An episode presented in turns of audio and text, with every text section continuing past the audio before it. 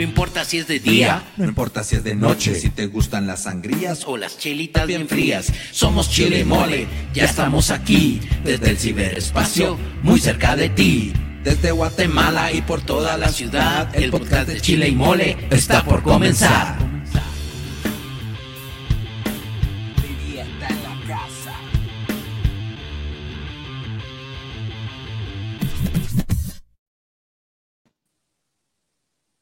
Buenas noches, buenos días, buenas tardes, buen provecho. ¿Cómo están familia del mundo mundial? Este es el podcast número uno del mundo internetístico, el podcast de Chile y Mole. ¿Qué tal amigos? ¿Cómo están? Chicha, buenas noches.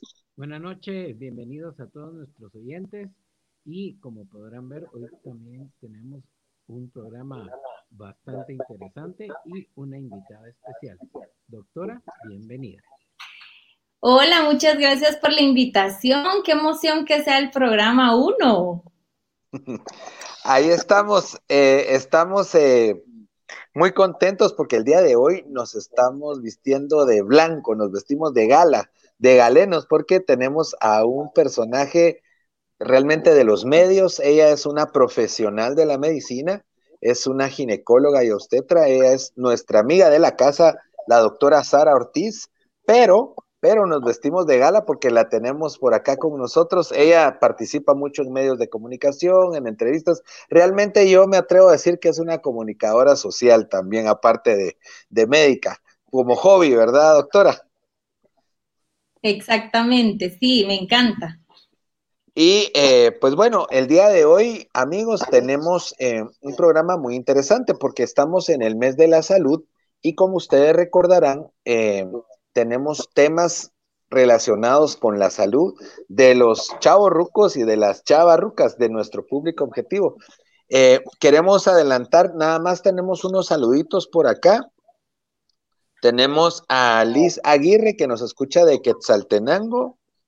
Tenemos también a Jesús, Jesús Pérez que está en Mazatenango. Tenemos también un saludo especial para don Huguito Espina, que nos está escuchando desde la zona 5.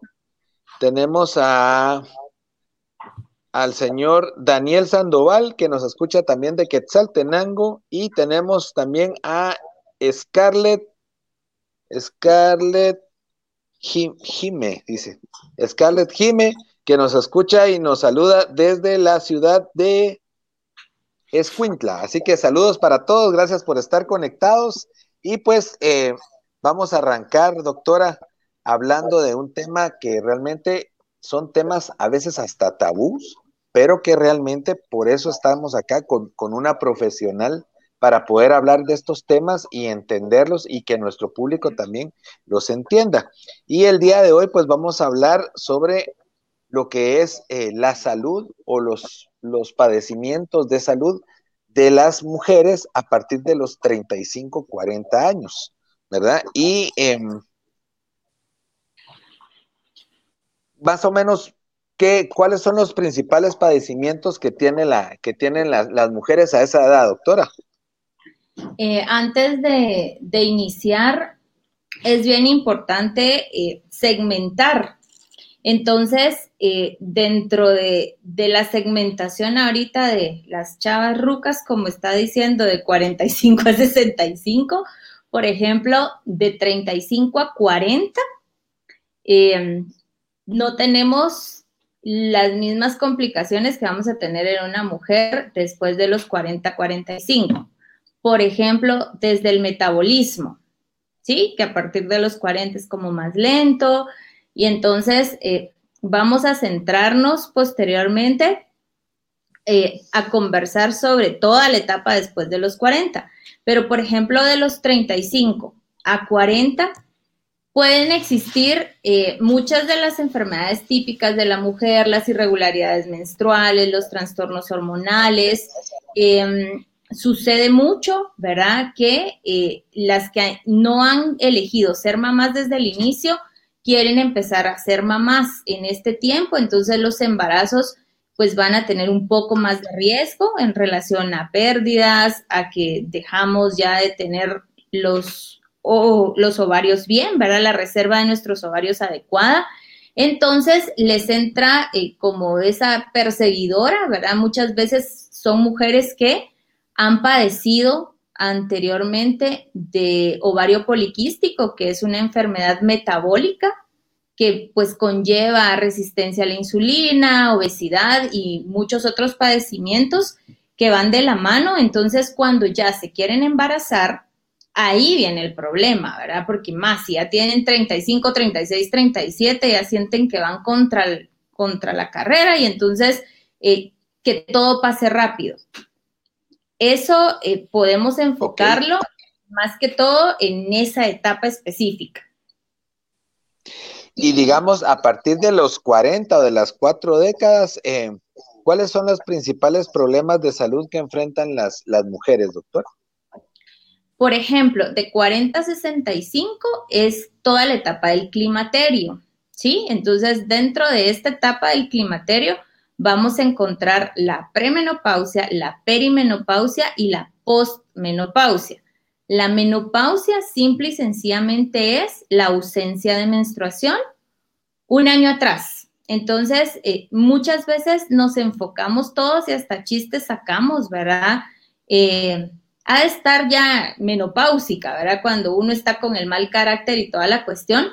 Pero esto, ¿por qué? ¿Por qué sucede? Porque es como la palabra común, pero en realidad la menopausia solo es el evento donde la mujer menstruó la última vez. El 1 de enero del 2020 llegó el 1 de enero del 2021 y ya, ya es una mujer menopáusica. Entonces, dentro de toda esta etapa pueden suceder muchas cosas. Eh, tenemos que entender que esta etapa se da porque dejamos de producir el estrógeno en el ovario. El principal estrógeno que la mujer produce es el estradiol. Entonces, este tiene muchos efectos en el organismo, desde mantener pues la piel sin arrugas, eh, por ejemplo, el deseo sexual. Eh, las mujeres van a presentar muchos de los síntomas que son muy generales, pero no los van a presentar todas al mismo tiempo, ni todas, si no presenta este, pues no va a estar en, la etapa, ¿verdad? Yo siempre recomiendo que consulten la mujer en esta etapa, por ejemplo, las que ya a los 35 tuvieron sus hijos, generalmente ya no van al médico, ¿verdad? Muchas veces, ay, es que me hice el papá Nicolau hace dos años, tres años, entonces, son, por ejemplo, exámenes que sí debemos hacer desde que se inicia la vida sexual. Entonces, los dejamos de hacer y nos enfocamos mucho a ir al médico y todo cuando estamos, por ejemplo, embarazadas o queriendo buscar un bebé. Entonces, ahí sí somos como muy intencionales, eh, vamos, nos educamos, estamos en nuestras citas cada mes pero dejamos de, nace el bebé y muchas veces ya ni regresan a un método anticonceptivo, ¿verdad? Y entonces están como a la ruleta rusa a ver si con el método natural y tal vez no es ese el indicado en ese momento. Eh, y eso es lo que, por ejemplo, yo tengo de experiencia en mi, en mi consultorio, ¿verdad? Donde esta etapa de, de 40, por ejemplo, a 65 pasan muchas cosas. Y entonces, eh, desde los síntomas clásicos y típicos que son los calores y bochornos, ¿verdad? Esa es una de las principales síntomas de deficiencia de estrógeno y es una de las indicaciones para iniciar una terapia eh, de restitución hormonal. Ok, las terapias, bueno, digamos, esto es eh, la menopausia, la premenopausia y todo lo que usted nos indica, doctora, esto es algo inevitable, que tarde o temprano a toda mujer le va a llegar. Toda mujer va a dejar de producir el estrógeno. Pero mi pregunta es, ¿con el tratamiento adecuado se puede controlar, se puede llegar a, moderar ese tipo de cosas para que no sea tan fuerte la, los efectos de esta menopausia? Exactamente, entonces ahí viene por qué yo debo de ir y consultar al médico y, por ejemplo, al médico correcto, porque entonces eh, podemos encontrar a alguien que venga y le diga a la paciente, ay no, no le voy a dar hormonas porque las hormonas dan cáncer. Entonces, eh, debemos de estar muy conscientes, uno, de la prevención, dos, de no automedicarnos, ¿verdad? Las hormonas eh, no se deben automedicar. Tres, antes de tomarlas, debemos hacer ciertos exámenes específicos que nos van a ayudar dentro de los exámenes y la entrevista que uno le haga a la paciente, saber que tiene la indicación correcta para poder iniciar una terapia hormonal. Entonces, ¿qué sucede? que si la paciente tiene algún antecedente importante y no es candidata para la terapia que eh, podemos darle, entonces eh, elegimos otro tipo de terapia, ¿sí? Pero sí es bien importante no medicarse, ir al médico, hacer todos los exámenes y si la podemos pasar bien, ¿verdad? Si podemos controlar síntomas, los, lo más molesto son los calores, los incendios, las sudoraciones nocturnas, que es por lo que regularmente llegan. Eh, síntomas, por ejemplo, a mediano plazo, va a ser en algunas mujeres resequedad vaginal, disminución del deseo sexual y la misma resequedad lleva a que tengan dolor, que se llama dispareunia, ¿verdad? Al momento de, de tener contacto sexual, pero eso es lo que menos consultan, ¿sí? Ya van al la cuarta, quinta cita y entonces es, eh, mire, me está pasando también esto, ¿sí? Entonces... Ya se van soltando. Eh, pero, es algo que, debemos de tomarlo con naturalidad porque nos va a tocar, ¿verdad? Entonces, eh, lo podemos mejorar, sí, existen medicamentos que tienen muy buenos resultados, en general, todos los síntomas. Y a largo plazo, estos tratamientos nos van a ayudar en el hueso y el corazón. Entonces, eh, a evitar eh, osteoporosis. ¿Por qué? Porque el estrógeno en algún momento mantiene ese equilibrio entre la pérdida, todos los seres humanos destruimos y construimos hueso. Entonces, eh, el estrógeno es parte importante del equilibrio entre la destrucción y la construcción. Cuando lo dejamos de producir, eh, ya no tenemos quien mantenga ese equilibrio, entonces se destruye más de lo que construimos, ¿verdad?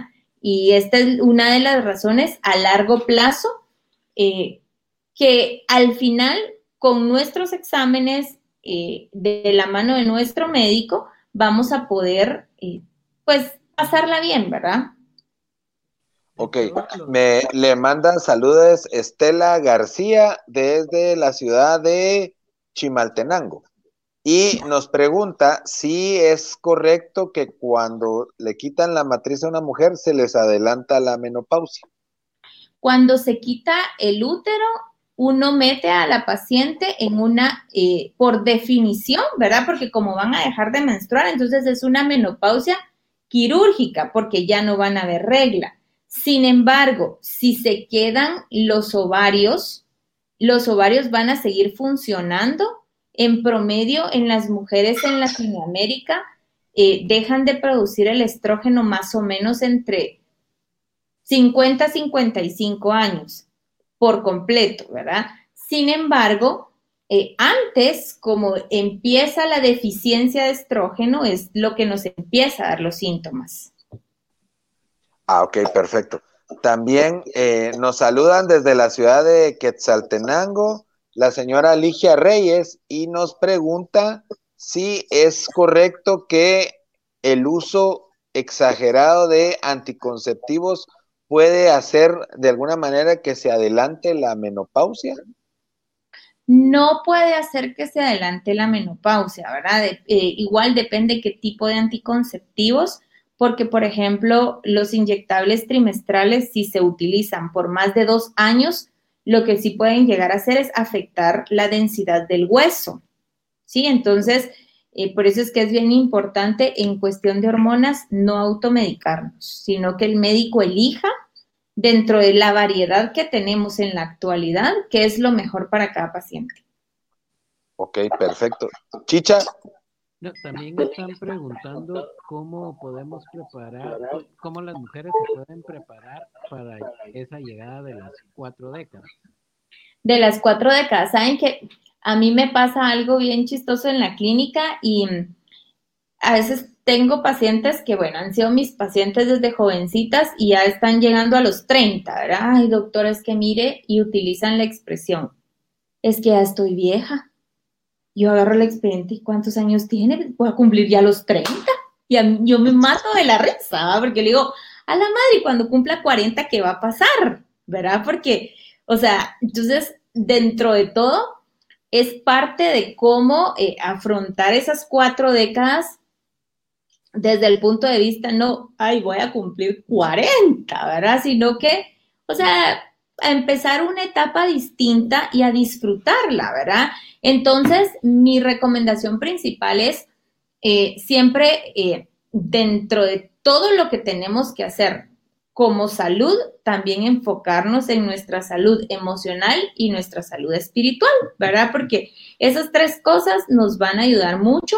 Eh, definitivamente a que los 40, los 50, los 60, los 70, los años que Dios nos dé de vida, los podamos enfocar adecuadamente. Entonces, uno es no dejar de ir por lo menos una vez al año con el doctor, hacer nuestros chequeos generales, ¿verdad? O sea, a partir de los 40, hacer todo el perfil de lípidos, azúcar, insulina, niveles de vitamina D, la mamografía, ver cómo está la densidad del hueso, si todavía hay útero, su útero, eh, ver que todo esté adecuadamente. Llama mucho la atención que siempre las pacientes le dicen a uno, doctora, mire, y no me puede mandar a hacer mis niveles de hormonas para ver cómo están, ¿sí?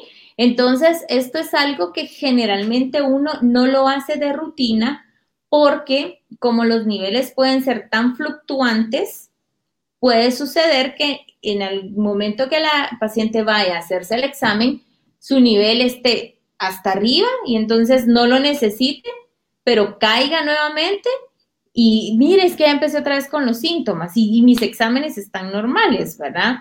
Entonces, sí es importante poner una fecha, inicio de año, cumpleaños, Día de la Madre, la fecha que quieran, para ir al médico y hacer eh, nuestro chequeo preventivo. Doctora Mercedes Chacón de San Cristóbal le, le, manda saludos, no sé si tal vez es su paciente, y eh, nos pregunta qué tan frecuente es, dice, poder eh, que la menopausia se le adelante a las mujeres. No es algo que sea tan frecuente, sin embargo, sí hay casos de menopausia eh, prematura, que es antes eh, de los 40 años, ¿verdad? Entonces podemos tener mujeres que eh, cuentan, mire, es que yo a los 37, 38, 39 dejé de ver mi menstruación, ¿sí? Entonces no es un porcentaje alto, sin embargo, sí pueden existir factores predisponentes como por ejemplo el uso de cigarrillo, que eh, pues matan por para que me entiendan, los huevitos, ¿verdad? Que son los que van a madurar y van a producir el estrógeno, ¿verdad? Eh, todo lo, que contiene el cigarrillo, por ejemplo, lo mata, ¿verdad? Entonces sí tenemos que eh, tener dentro de todo también buenos hábitos. ¿El alcohol también mata igual que el, que el tabaco? No, el alcohol no, ¿verdad? El alcohol, por ejemplo, después de los 40, cuando hablamos eh, en el tema de cáncer, que las pacientes tienen mucho temor al cáncer, eh, cuando les mencionamos que hay que utilizar algún tipo de terapia hormonal, no, doctora, porque da cáncer, ¿verdad? Entonces, los estudios que demuestran que podemos tener, por ejemplo, factores de vida como alcoholismo, eh, tabaquismo, sedentarismo, ¿verdad? Y esos tres van a ser mucho más em, potenciales de producir cualquier tipo de cáncer que las hormonas en sí. Entonces, el sobrepeso. Entonces, eh, son cuestiones que tenemos que ir eh, modulando, ¿verdad? Porque ahorita, con toda esta situación que nos tocó vivir el año pasado, eh, se generó ansiedad, se generó tanto estrés, obviamente el confinamiento, el cambiar por completo hábitos, ¿verdad? Cuando está el toque de queda y teníamos que, estar como tan temprano y, y los que trabajamos y, no estábamos acostumbrados a estar en la casa y bueno, a comer y obviamente no se podía salir a hacer nada. Eh, todo eso llevó, ahorita, por ejemplo, yo he visto en esto que va el año, como tres, cuatro pacientes que sí me dicen, ah, la doctora, es que mire, me fue pésimo, me deprimí, me dio esto, me dio el otro, y aparte me aumenté hasta más que en el embarazo, por ejemplo. Entonces, eh, es como mucho de ahorita fue una situación puntual, pero yo les digo, eh, yo eh, tengo pacientes jovencitas de 18, 20, 22 años, en donde hay también que eh, inyectarles esa parte de cuidarse, de prevención, de cuidar mucho su peso para evitar todas las enfermedades metabólicas que conlleva, por ejemplo, el aumento del 10% de mi peso según mi talla. Sí, pues. Doctora, perdone que la interrumpa. Nini Toledo le saluda desde la zona 6 y ella nos, nos pregunta si algún tipo de terapias de reemplazo hormonal, esto es un poco lo que usted decía, eh, está asociada con el cáncer, precisamente. Perdón, ahí no. Sí, yo creo que ya la respuesta ya está hecha. Sin embargo, eh, es importante aclarar, ¿verdad? Que Em, relacionan mucho la terapia de restitución hormonal con cáncer de mama. ¿Y esto por qué? Porque, por ejemplo, eh, una terapia hormonal sin em, hacer chequeos previos, mamografía, ultrasonido mamario, nos puede, eh, y yo solo empiezo a tomar las pastillas o se le dejo a la paciente una terapia estrogénica y tiene una masita tan chiquita, o sea, la hormona que yo le dé sin saber que tiene la masita porque no le hice chequeos, sí puede hacer que esta masa pues crezca, ¿verdad? Más de lo normal. Sin embargo, no es que la vaya a provocar en sí, el tomarla se la vaya a sacar, ¿verdad? Recordemos que para el cáncer de mama hay factores em, predisponentes, ¿verdad? Eh, edad es uno, antes era más edad, más riesgo. Ahora pues vemos pacientes mucho más jóvenes con, cáncer. Em, otro factor es el factor hereditario. Entonces, em, por eso yo siempre les indico a mis pacientes que debemos de hacer los chequeos hasta no saber que todo esté bien. idealmente no iniciamos una terapia, ¿verdad? Podemos tener terapias alternativas eh, como las naturales, sin embargo, no hay evidencia científica que vayan a tener beneficio a corazón y hueso, que fue lo que hablamos al inicio. Cada mujer es única, cada mujer va a necesitar un tratamiento distinto. De hecho, dentro de los tratamientos para la menopausia están los que son para mujeres que tienen síntomas, pero todavía menstruan. Para las mujeres que tienen síntomas y dejaron de menstruar, que son las postmenopáusicas para las mujeres que tienen síntomas y ya no tienen útero. Entonces, eh, estos tratamientos son bien específicos. Yo tuve el caso de la mamá de una amiga eh, que me dice, mira, mi mamá tiene ya 60 y la madre de años y ya no estaba sangrando, menstruando, pero empezó a menstruar. A la alta edad. Wow. Entonces yo le dije, bueno, ¿está tomando algún medicamento o algo?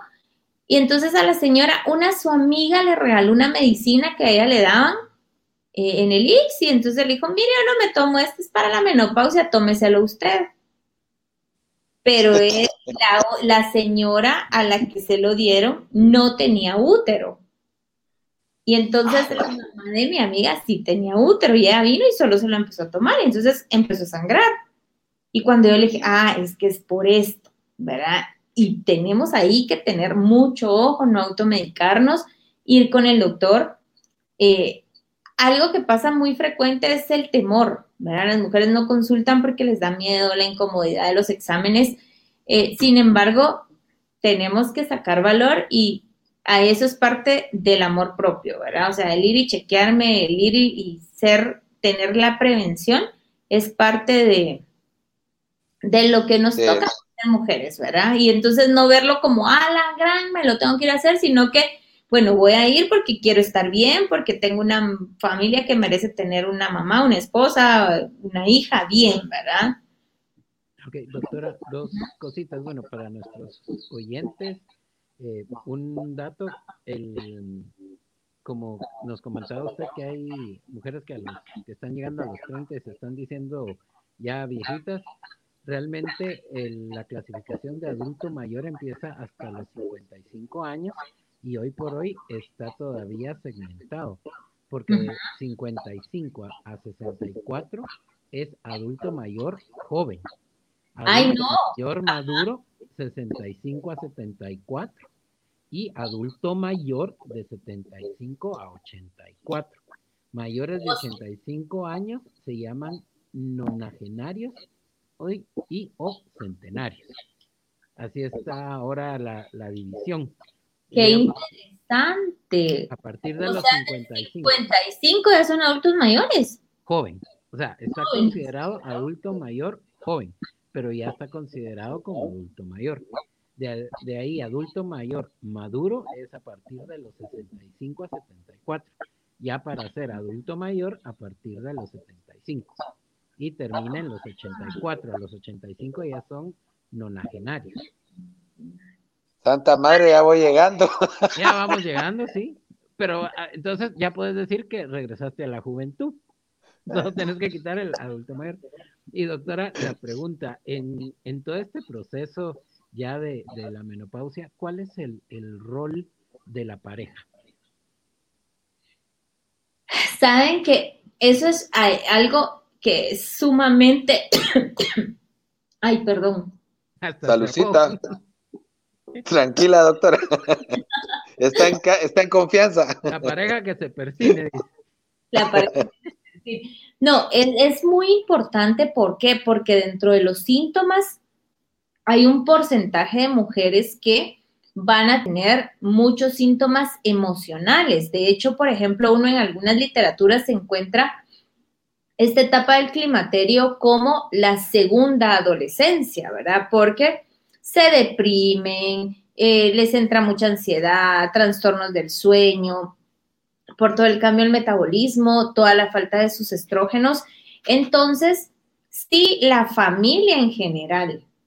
Y la pareja no están conectados, eh, apoyando a la, a la paciente, todo suele ser más complicado porque entonces llegan, es que no me quieren, es que no me entienden, es que me siento sola, es que todos se van y me dejan. Y es parte del proceso, ¿verdad? En donde em, la falta de estrógeno es lo que está provocando esto y es lo que tenemos que dar. Pero dentro de todo este entorno, en lo que busca ayuda, en lo que se decide, Muchas van primero y las medican incluso eh, el psiquiatra, ¿verdad? Porque están deprimidas y les dan antidepresivos y mejoran pero un poquito y entonces les dan doble antidepresivo. Pero ese no es el tratamiento definitivo, sino que es la sustitución de las hormonas. Entonces, la pareja aquí eh, juega un papel tan importante porque al sentirse la paciente apoyada, definitivamente va a mejorar, van a ir juntos buscando eh, la solución. Esto es en, el tema, por ejemplo, de todo lo emocional, pero por ejemplo, en el tema sexual, ¿sí? También influye un montón. ¿Por qué? Porque si tiene resequedad vaginal, si tiene dolor y no tiene deseo, ¿sí? Hay mujeres que dicen, mire, es que de plano, ahora me toca pero no es la confianza. Y yo les digo, pero usted ya le dijo a su esposo qué le está pasando. No porque me da pena, no porque me da vergüenza, no porque saber qué va a decir. Entonces, eh, es esa comunicación y de saber que es una etapa, un proceso que las mujeres tenemos que vivir y lo más importante es estar acompañadas y no estar solas en esto. Dice por aquí un comentario, muchas veces se burlan de esta etapa de la mujer y la minimizan. ¿Verdad? Pues bueno, ¿cuáles son los... Es lo que yo comentaba, ¿verdad? O sea, o el proceso de la, de la menstruación, ¿verdad? En aquellas mujeres que tienen aquel síndrome premenstrual tan feo con, con mucha, mucho enojo y en los días de la menstruación por el trastorno hormonal, lo mismo sucede en la menopausia. Entonces, claro que hay burla, hay chistes en donde ha de estar en sus días o ya está en, en la meno, ¿verdad? Y por eso está así. Pero en realidad es algo que la mujer lo sufre, lo vive. Y créanme, yo tengo amigas eh, que están uno con frío y emponchadas y se están incendiando, ¿verdad? Y ya no aguanto el calor. Y entonces, ¿qué hay que hacer? Buscar ayuda con responsabilidad. ¿Sí? Hay Claro. y muy buenos. Buscar a un profesional, ¿verdad, doctora? Exactamente. Doctora, voy a, voy a hacer una pequeña pausa porque queremos eh, comentarle a nuestros amigos que nos pueden encontrar y buscar en nuestra página en internet. Es www.chileymole.com. Estamos también en nuestra página en Facebook como Chile y Mole Producciones. Nuestro perfil de Facebook es Alejandros Los Chichas. Ahí nos pueden encontrar. Y estamos también en TikTok como Chile y Mole, así que pueden buscarnos. Y además estamos ahora en Patreon con contenido exclusivo donde ustedes pueden ver eh, programas especiales, videos especiales, hasta películas tenemos por ahí. Solamente síganos en Patreon. Chicha. No, estaba viendo que también al hombre pasa por algo similar y es la andropausia, que también por lo que más o menos eh, he, leído, también está en el rango después de los 40 años. Entonces me imagino que ya estar eh, con esos síntomas, porque son muy similares a los, a los de la mujer en, lo que es, irra- que es irritabilidad, eh, calores, pues sí, eh, pues también el hombre creo que en algún momento podría sentirse, eh, pues tener esa... eh, Ese apoyo, ¿verdad? ese Usted, apoyo, correcto. en donde mira, yo también me siento así, ¿verdad? No quiero que me hables, no quiero que, pero ¿y qué nos está pasando? Vamos al doctor. Sí, o sea, esa confianza de decirnos, en el hombre es menos eh, intenso. Y mm, yo, por ejemplo, o no todos lo expresan, ¿verdad? Pero no es como tan frecuente como la mujer que sí es expresiva y sí lo dice y, y todo lo demás. Eh, y hay igual tratamientos, ¿verdad? Hay tratamientos con testosterona que pueden utilizarlo. Aquí una pregunta masculina, doctora. Alex Gutiérrez desde la zona 2. Saludos a Alex, también ha sido oyente. Nos pregunta si la falta de deseo en la mujer tiene que- que ver con el inicio de la menopausia. Puede ser, ¿verdad? Depende la edad que tenga. Recordemos que si tiene eh, menos de 40, yo tengo experiencia en clínica que muchas veces hay mujeres eh, jóvenes, les estoy hablando de 28, 30, 34 años, que de repente con una baja del deseo sexual increíble y está asociada, por ejemplo, al anticonceptivo que están utilizando. Cuando no están en esta etapa, ¿verdad? Es ya por otra situación. Entonces, hay que consultar, no hay que venir y buscar en Google, en Facebook, qué puedo comprar para el estímulo, sino que buscar la causa, porque si es el anticonceptivo, por ejemplo, hay que cambiarlo a uno que no le, no le quita el deseo. Ahora, si ya está en la etapa de la menopausia y no hay deseo sexual, hay muchos medicamentos que podemos utilizar para eso. Aquí realmente lo importante es eh, en el momento que se sientan los síntomas o cualquier, eh, como que ese tipo de, de, de sentimiento, es ir con el doctor, ¿no? O sea, decir con el profesional para que el profesional lo, lo pueda guiar a uno. Al principio del programa usted hablaba de también de los de los eh, embarazos que hoy por hoy las mujeres pues están pues eh, embarazándose ya después de cierta edad. ¿Hay alguna edad recomendable para decir, ok, aquí ya mejor no, o realmente es eh, el deseo de vida de, de cada uno? Lo que sucede es que, por ejemplo, lo saludable es que una mujer se pueda embarazar de los 20, que deja de ser adolescente, a los 35, ¿verdad? Que es la edad eh, en donde se ha visto que incluso, por ejemplo, la reserva de, nuestros ovarios, eh, los ovarios nos empiezan a funcionar desde que estamos en el vientre de nuestra mamá y tenemos 20 semanas eh, de gestación. Entonces ahí, entonces ahí ya nuestros ovarios traen los huevecitos que están inactivos, pero están. Entonces, cuando empezamos con nuestra vida reproductiva, que vemos la primera regla, ahí tenemos más o menos 400 mil que nos van a servir para toda la vida reproductiva. Entonces, eh, si los desaprovechamos, puede ser que llegando a los 35 años ya la reserva de nuestros ovarios ya no sea la adecuada. Los folículos igual llevan un proceso de envejecimiento y no van a ser los mejores. Entonces, el riesgo va a ser, uno, desde no quedar embarazadas, dos, ¿verdad? Eh, de que si hay un embarazo, hay más probabilidad de una pérdida, eh, de desarrollar, por ejemplo, una diabetes gestacional, hipertensión en el embarazo eh, o síndromes, ¿verdad? Entonces, entre más nos acercamos a los 40 años, más riesgo tenemos de un bebé con algún síndrome Down o simple y sencillamente pérdidas eh, gestacionales por incompatible, anomalías incompatibles con la vida. Entonces, por eso es que se, se recomienda hasta los 35. Yo he atendido pacientes de 42, 43 años, ¿verdad? Que han quedado embarazadas, que no ha sido el primer bebé, pero han elegido embarazarse nuevamente y quedan embarazadas y pues gracias a Dios todo bien. En la actualidad tenemos eh, muchos eh, exámenes y llevar un control prenatal a estas pacientes para que también alguien que diga, a la gran, yo ya tengo 39 y estaba pensando embarazarme y entonces mejor ya no. Claro que lo pueden hacer, ¿verdad? Siempre y cuando, por ejemplo, vean la reserva de su ovario, estén seguras que están sanas, que no están con sobrepeso.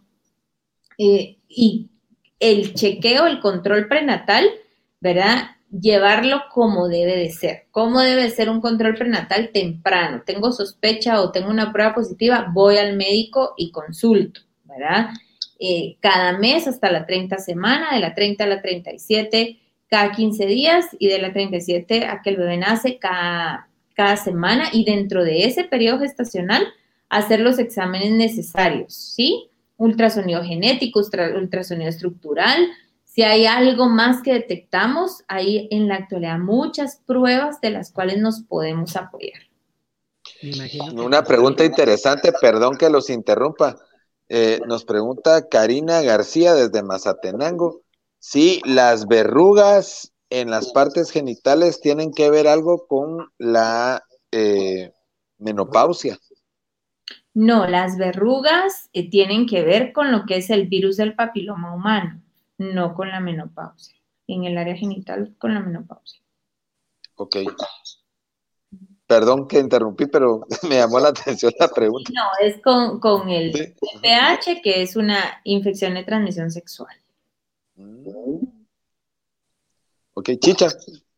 No, yo iba a preguntarle a la doctora que al, igual eh, la edad de la mujer tiene mucho que ver para un embarazo sano, digamos, o de bajo riesgo, pero imagino que también la pareja o la calidad de, de, esperma del, del, hombre también tendría que ver, ¿no? O sea, si ya los dos son adultos, pues es un poquito más, más riesgoso a, a que si fuera, digamos, una pareja más joven que, que la mujer, o no. Eh, generalmente en el hombre, por ejemplo, no sucede eh, el envejecimiento de los espermas como en la mujer, ¿verdad? Un hombre puede engendrar eh, sin importar que tenga 50, 60, ¿verdad? Entonces, ¿qué sí es importante saber? Chequear también a la pareja para em, saber que no hay ningún problema, que la cantidad de esperma es buena, que la calidad de los espermatozoides también es buena, eh, que sí tiene espermatozoides, ¿verdad? Porque podemos encontrar a alguien que no tiene y entonces estar esperando y que me quiero embarazar y no pasa nada. Entonces, eh, es todo el proceso Y, por ejemplo, el ácido fólico mejora mucho la calidad de los espermatozoides. Entonces, uno les puede recomendar a las pacientes empezar a tomar ácido fólico para mejorar la calidad, pero un espermograma siempre es importante, ¿verdad? Para saber que todo va a estar bien. Doctora, perdone la ignorancia, una interrupción ahí. ¿El ácido fólico se lo tiene que tomar la mujer o el hombre? Los dos. Ah, wow. Ok. La mujer es importante en la etapa del embarazo, recuerdo yo en mi etapa de papá.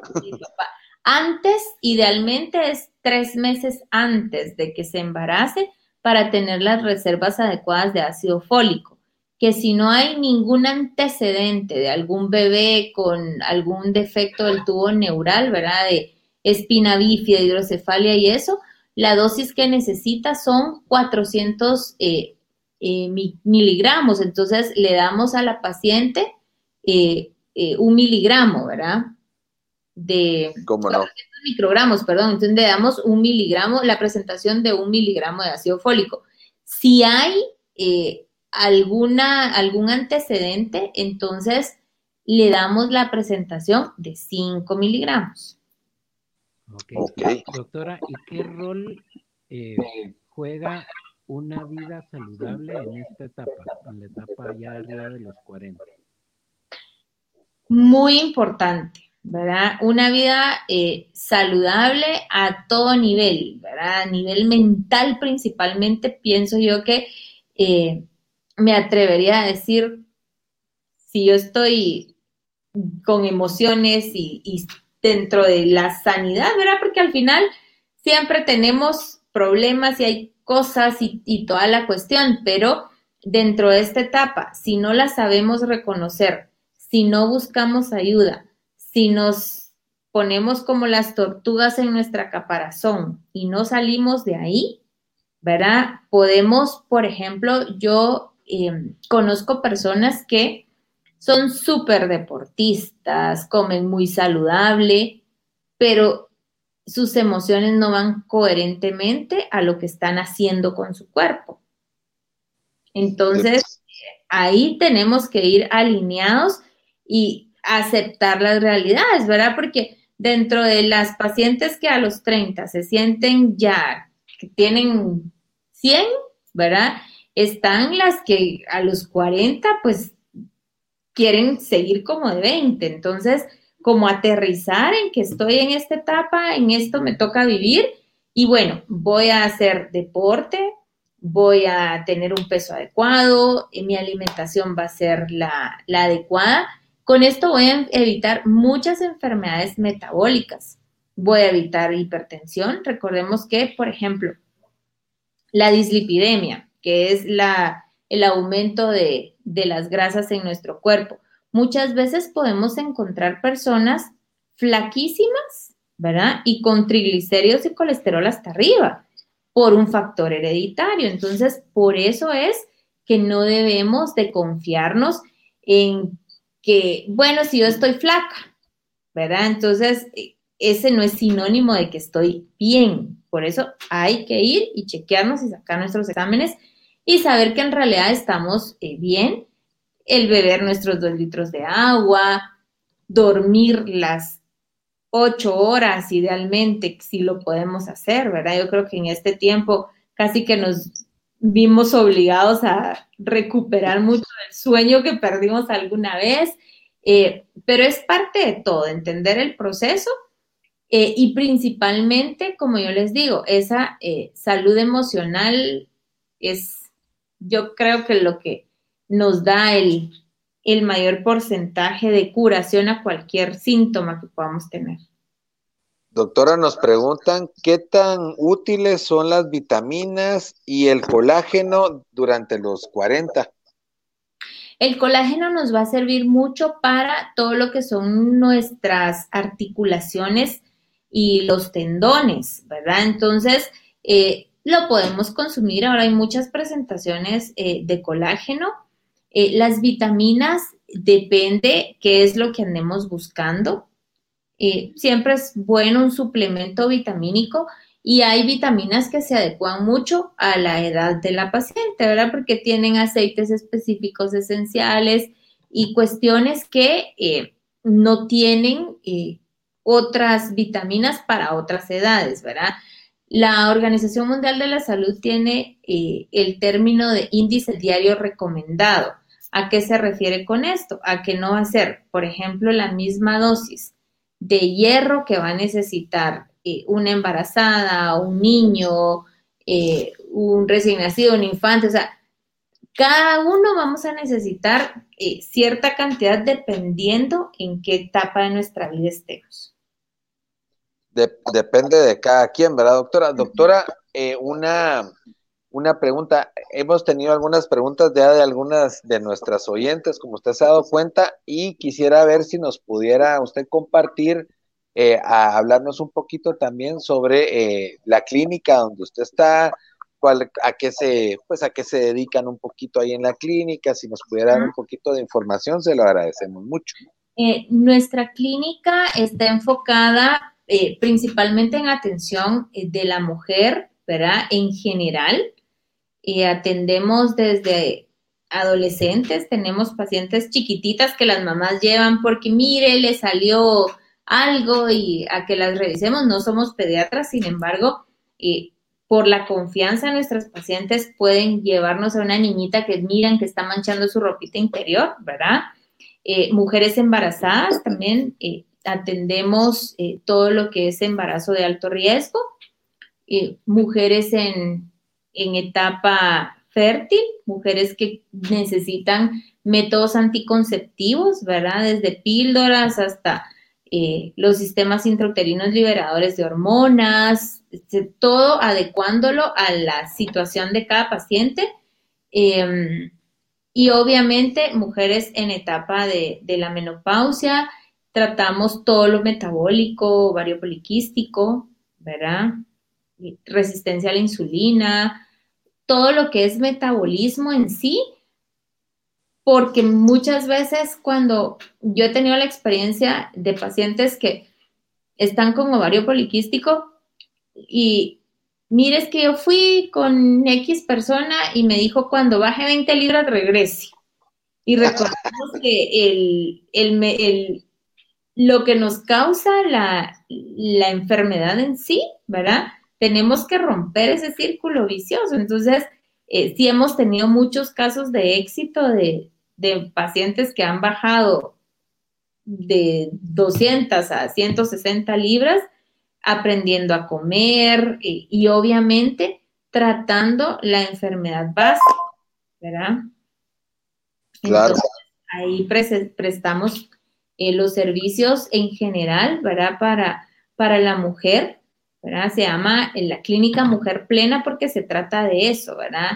En mente, cuerpo y espíritu, ¿verdad? Donde no solo somos el cuerpo, al final la enfermedad va a ser la manifestación de una emoción, de algo más que hay ahí, Doctora, y ustedes ahí en la clínica son un cuerpo de médicos, ¿verdad, doctora? Como con varias subespecialidades que atienden a, las pacientes. Exactamente, entonces eh, tenemos eh, alguien que hace alto riesgo, vemos todo lo que les acabo de decir de, medicina general, eh, oncología, ¿verdad? Tenemos una doctora que, que hace onco, ¿verdad? que de cáncer eh, mama, entonces eh, sí estamos como diversificados. En las redes sociales, ¿cómo los pueden ubicar o buscar? Eh, mi red social específica es Mujer Plena Care, ¿verdad? En Instagram y en Facebook. ¿verdad? Eso está abierta, doctora, para, para todos. Está abierta para todos, sí. Ah, ok, perfecto. igual acá en la parte de abajo pueden ver ustedes, está saliendo por si los que están en el Facebook Live eh, pueden ver la, los datos de la doctora y nosotros los vamos a subir en nuestra, a nuestra página también para que ustedes puedan tener los números de contacto de la doctora, de la clínica de la doctora, porque como ustedes ya se pueden dar cuenta, es un, digámoslo así, es una mancomunidad de médicos, es un portafolio de médicos bien completos, especializados 100% en lo que es eh, la mujer, ¿verdad? como dice la doctora, desde preadolescentes, si usted me lo permite decir así, doctora, hasta pues ya señoras ya grandecitas, ¿verdad? Así es. Chicha, no sé si tenés ahí otra pregunta. Eh, no, era casi que a la doctora ya para que nos pudiera compartir sus, sus redes y eh, a la doctora pues algún consejo o que le quisiera dar a nuestras oyentes. Ay, tengo muchos. Eh, realmente que vivan cada etapa de su vida al límite y, al máximo, ¿verdad? Ustedes, eh, yo creo que el año pasado fue un año que nos dejó como mucho de, todo lo que en algún momento eh, teníamos y ya y lo dábamos por sentado o que lo merecíamos o que era lo que, bueno, era lo que tenía que tener, el poder, por ejemplo, la libertad de locomoción, ¿verdad? Y en el momento en que nos dicen a partir de este momento ya no salen, nos damos cuenta, a la gran, qué importante era el que no nos prohibían eso. Entonces, eh, vivir cada etapa de la vida en la que estemos, tenemos 20, 30, 40, 50, 60, aceptarla con responsabilidad, ¿verdad? Y esa responsabilidad eh, conlleva eh, el ir al médico, el hacernos los chequeos, el estar abiertos a, todo lo que nos toque hacer, ¿verdad? Tenemos que ser el Papa Nicolau, voy y lo hago aunque no me guste, porque todas las mujeres lo tenemos que hacer eh, ya me toca hacer la mamografía, ay doctora, es que dicen que duele, no hombre, vaya, va a ver que a usted no le va a doler, ¿verdad? Entonces, que cada etapa la miren del lado positivo, del lado en que estoy previniendo y no estoy buscando en que voy a tener una enfermedad y no automedicarse. eso es importante. Buscar un consejo profesional, eso es básico básico. Ahora hay tantos foros, tantos grupos, tantas cosas que la gente pregunta como mucho, ¿y qué hago por no sé qué? ¿Y qué? Entonces, yo siempre les digo, la mejor inversión que uno puede hacer es venir y voy, eh, invierto en mi salud. Claro, eh, por ahí nos decían, así como la gente está pendiente del servicio de su carro, tiene, tenemos que estar nosotros pendientes de nuestra salud. Imagínense qué importante ya las mujeres a los 30, 35, pues si son casadas, algunas ya serán mamás. Recuérdense, tenemos responsabilidades atrás de nosotros y es importante eh, planificar en invertir en nuestra salud, porque si no funcionamos, el carro se queda tirado y pagamos Uber, pero si nos quedamos tirados, doctora, ¿quién nos va a ayudar? Es complicado. y también eh, eh, es ese punto, ¿verdad? En donde bueno, no está el carro, me voy en Uber, pido jalón, el taxi, pero ¿y si me enfermo? Exacto. no pude, me da un infarto porque no, no, a tiempo no vi que tenía mis grasas altas y pude haberlo mejorado, ¿verdad? Que era lo que, lo que hablaba de una vida saludable, ¿verdad? Exactamente.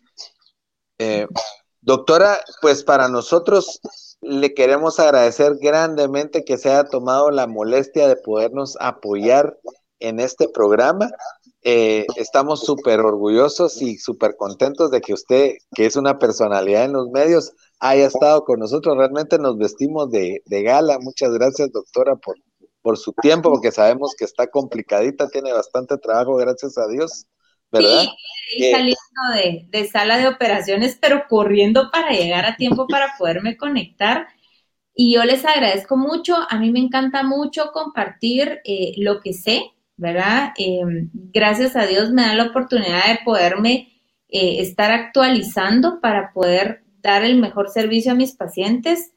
y me gusta mucho compartir, ¿verdad? Donde me permiten hablar y educar y, y darles como la guianza de para dónde ir, y yo lo agradezco mucho. Recuérdense amigos que si ustedes están interesados, vamos a dejar los datos de la doctora para que la puedan contactar a través de sus redes sociales o pues los datos de, de la clínica, que realmente eh, pues es toda una profesional ella y estoy seguro que se van a agendar y le puede dedicar un tiempo así un poquito más específico y particular para cada uno de ustedes. Así que por nuestra parte, doctora, muchísimas gracias. Muchas gracias a todos nuestros amigos que nos están escuchando. Gracias por comunicarse, Chicha. Doctora, muchísimas gracias por tu tiempo, gracias por los consejos y todo lo que nos vino a platicar hoy. Chicha, feliz noche a todos nuestros oyentes también que tengan una feliz noche. Yo solo me quería despedir acá con, con un anuncio. El, este jueves hay un taller gratuito eh, de diseño, creatividad e innovación, por si nos quieren acompañar. ¿Verdad? Ahí está, es con emprendimiento, etcétera. Ahí pueden buscar la página en Facebook por si les interesa echarse una vueltecita. Y feliz noche, feliz día, buen provecho a todos nuestros oyentes alrededor del mundo. Así que muchas gracias a todos y estamos, nos vemos el próximo lunes y los viernes estrenos en nuestras principales plataformas digitales. Así que hasta pronto, muchas gracias. Gracias, doctora. El próximo lunes todavía hablamos de salud, ¿verdad, Chicha? Todavía, estamos con la salud, exactamente, Chicha. Saludable. Nos vemos a todos.